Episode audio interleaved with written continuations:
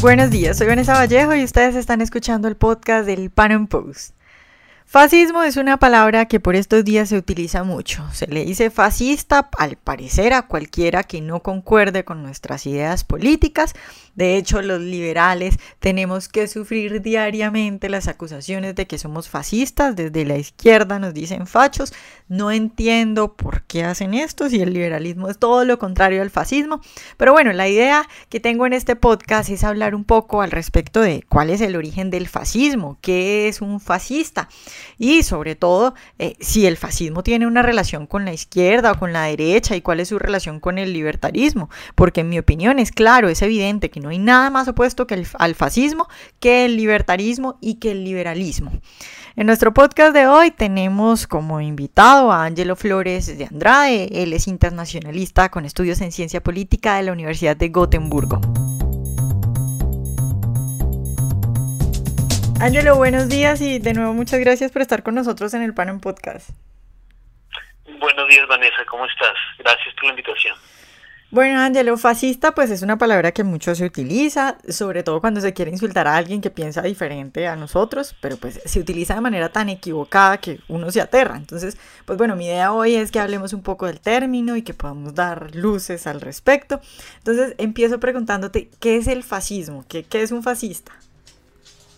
Bien, Vanessa, tienes razón. Creo que fascista se ha convertido en un insulto político más que una categoría política. Fascismo es un movimiento político fundado más o menos en el primer cuarto del siglo XX. Surge en un momento en el que eh, hay varias naciones que se sienten desplazadas y se sienten humilladas por lo que sucede en la Primera Guerra Mundial. ¿Cuáles son las doctrinas fundamentales del fascismo? Primero, ultranacionalismo, Segundo, es una ideología revolucionaria, no es una ideología conservadora, sino todo lo contrario, revolucionaria. Y tercera, eh, el fascismo tiene tres negaciones. Primero es antiliberal, segundo es anticonservadora y tercero es antisocialista. Eso no quiere decir que tenga características similares al, al socialismo y alguna que otra postura también similar al conservatismo. Pero entonces es eso, es un movimiento político surgido en Europa en el siglo XX, en primeros cuartos del siglo XX, ultranacionalista, anticonservadora, anticomunista y antiliberal, especialmente antiliberal.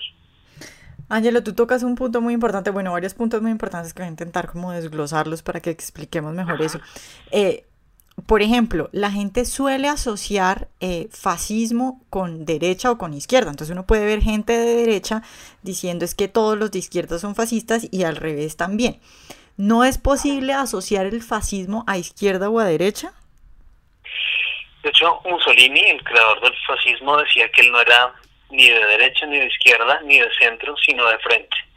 Eh, yo creo que no, que que es difícil categorizarlo como de izquierda o derecha también. Tiene puntos en común con la extrema derecha y por supuesto tiene puntos en común con la extrema izquierda.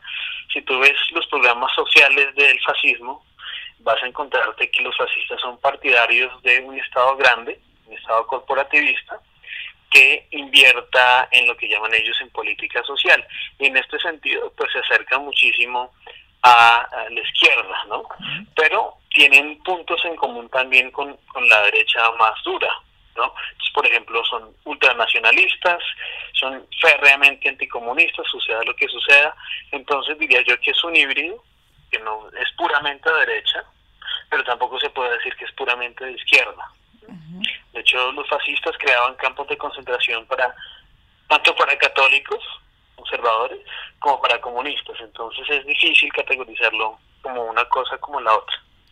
Claro, bueno, Ángelo, ahí surge otra duda y es la relación entre economía y fascismo, porque si bien eh, yo estoy de acuerdo contigo cuando dices eh, que habían campos de concentración, por ejemplo, para comunistas. Si nos enfocamos solo en el lado económico, vemos que la propuesta del fascismo, pues eh, es una propuesta de instaurar un corporativismo estatal totalitario, una economía centralizada. Entonces, por ese lado yo sí lo veo, digamos, en lo económico, que es algo fundamental, muy parecido al socialismo y lo veo muy de la mano con él. ¿Qué piensas tú de esa relación entre economía y fascismo? Estoy de acuerdo contigo. Eh, el programa económico el fascismo se parece mucho más al de la izquierda. Eh, entonces, por ejemplo, si tú revisas política económica de caudillos, por ejemplo, del Medio Oriente, o de caudillos políticos de América Latina, que tienen doctrinas nacionalistas similares a las del fascismo, pues quedas eh, preguntándote finalmente esta gente qué opina. Por ejemplo, eh, en el Medio Oriente, si tú ves Bashar al-Assad o, por ejemplo, eh, Nasser en, Egipto, vas a darte cuenta que es una gente que propone nacionalismo, que propone corporativismo, o el mismo Hitler, el mismo Mussolini, vas a ver que el programa económico es consolidar un Estado grande, un Estado que intervenga en todos los aspectos de la vida económica del, Estado, de la nación, y por tanto entonces comparto contigo esa postura. El fascismo en, en, cuanto a política social se parece mucho al comunismo. Ahora, la gran diferencia es que mientras unos se oponen a, eh, a las clases, es decir, el fundamento esencial del socialismo es acabar con las clases, eh, el fascismo no quiere acabar con las clases, sino que dice que las clases deben cooperar. La confrontación para el fascismo no es de clase, sino es de naciones. Ok, eh, Angelo, respecto al componente racista, que es otra cosa de la que se habla mucho, entonces cada que alguien, por ejemplo, dice algún comentario que a otro le puede parecer medio racista, entonces le dicen, ah, es que usted es un facho. Siempre el fascismo ha estado ligado a una especie de, supremacismo blanco. No necesariamente, de hecho Mussolini, el padre del fascismo, eh, creó el fascismo no como una doctrina racista, sino como una doctrina capaz de cohesionar a todos los italianos. Entonces, si tú ves el principio del fascismo, vas a ver que incluso había judíos apoyando el fascismo. Lo que pasa es que el fascismo, al asociarse con el nazismo, termina convirtiéndose en una doctrina pues racista, y por eso entonces Mussolini abandona sus posturas de integración de todos los italianos y asume un discurso racista. Pero como te digo, en principio no, era así, el fascismo eh, no era racista. Y depende entonces del lugar donde se aplique. Entonces, por supuesto, en, en Alemania terminó convirtiéndose en racista, en Sudáfrica terminó convirtiéndose en racista, pero por ejemplo en España, en los primeros años de la dictadura de Franco, no era racista, simplemente era, era nacionalista y, en países como España la nación es un concepto que va más allá de lo racial y se convierte en algo más bien cultural. Claro, Ángelo, una pregunta que mucha gente se puede hacer y es, ¿por qué a los liberales les dicen fachos? Es decir, un liberal es todo lo contrario a un fascista. Pero ¿por qué cuando los liberales expresan, yo creo que es cuando expresan, digamos, esas opiniones que van eh, como en contravía de lo que la gente normalmente piensa, entonces le dicen facho? ¿Qué, qué, qué se puede decir al respecto de, de, de esa idea de que los liberales son fascistas? Tú lo has dicho, es decir, el liberalismo es justo lo contrario al fascismo. El fascismo, la máquina del fascismo es todo para el Estado, nada fuera del Estado. Y los liberales creemos lo contrario, ¿no? Hay que tener un Estado pequeño, pero un Estado eficiente, y que la vida pública se divida de la vida privada. El fascismo considera todo lo contrario. Ahora bien, yo creo que para muchos socialistas, eh, o muchos socialistas han unido a sus enemigos, entonces han agrupado, por ejemplo, los conservadores, a los liberales, eh, incluso a los socialdemócratas en una categoría como es la categoría de fascista. Entonces creo que es, es por eso, pero estoy totalmente de acuerdo contigo. No hay ningún proyecto más opuesto al fascismo que el liberalismo. Claro, Angelo, eh, ¿Tú cómo ves, digamos, la presencia de, del fascismo actualmente? ¿Dirías que hay algún ejemplo o que hay algún peligro de que algún movimiento eh, fascista llegue al poder y, cause estragos, pues, como se podía ver antes? Difícil, difícil porque, eh, porque como te decía, el fascismo es una ideología creada eh, a principios de los del siglo y eh, fue derrotada políticamente por el liberalismo y también por el comunismo en la Segunda Guerra Mundial.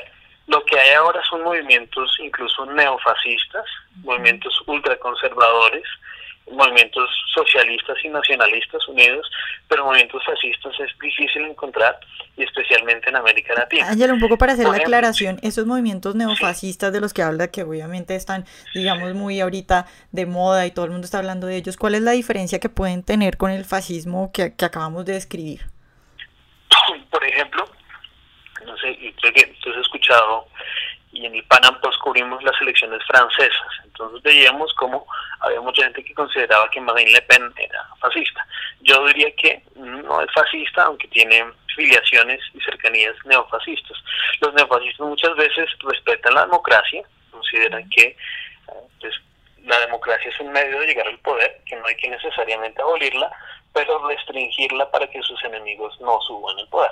Entonces, eso a eso iba yo. Hay movimientos que son ultranacionalistas, que tienen esa característica en común con el fascismo, que quieren una política social amplia, que quieren un Estado que intervenga en la economía, que regule la economía y que redistribuya los recursos, pero eh, no necesariamente que se convierta en una dictadura y que acabe sus rivales políticamente.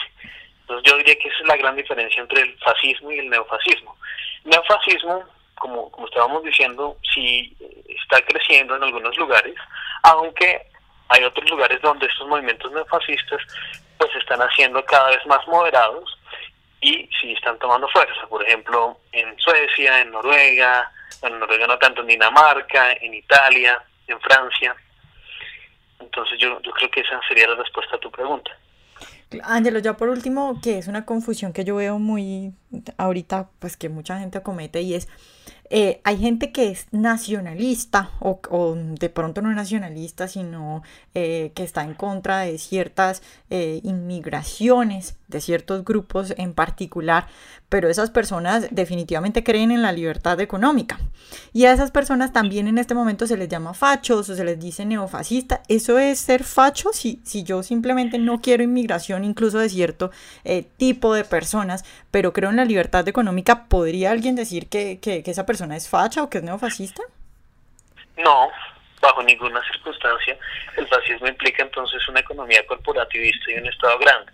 Ahora, tampoco se le podría llamar liberal, una persona que defiende ese tipo de posturas, podría ser un algún tipo de conservador, algún tipo de nacionalista, nacionalista demócrata, pero creo yo que no, no podría encajar en el concepto de fascista. Listo. Bueno, Ángelo, pues muchas gracias por estar hoy con nosotros. Vanessa, siempre con mucho gusto. Espero que hayan disfrutado esta entrevista de hoy, que le haya servido a mucha gente que utiliza tanto la palabra fascista y que lo utiliza como un insulto recurrente sin tener ningún significado eh, ni ningún sentido respecto a lo que quiere decir esta palabra. Y bueno, nos vemos en una próxima emisión del Panam Podcast. Recuerden seguirnos en nuestro canal de YouTube y en nuestras redes sociales para escuchar todos nuestros podcasts y para leer todo nuestro material.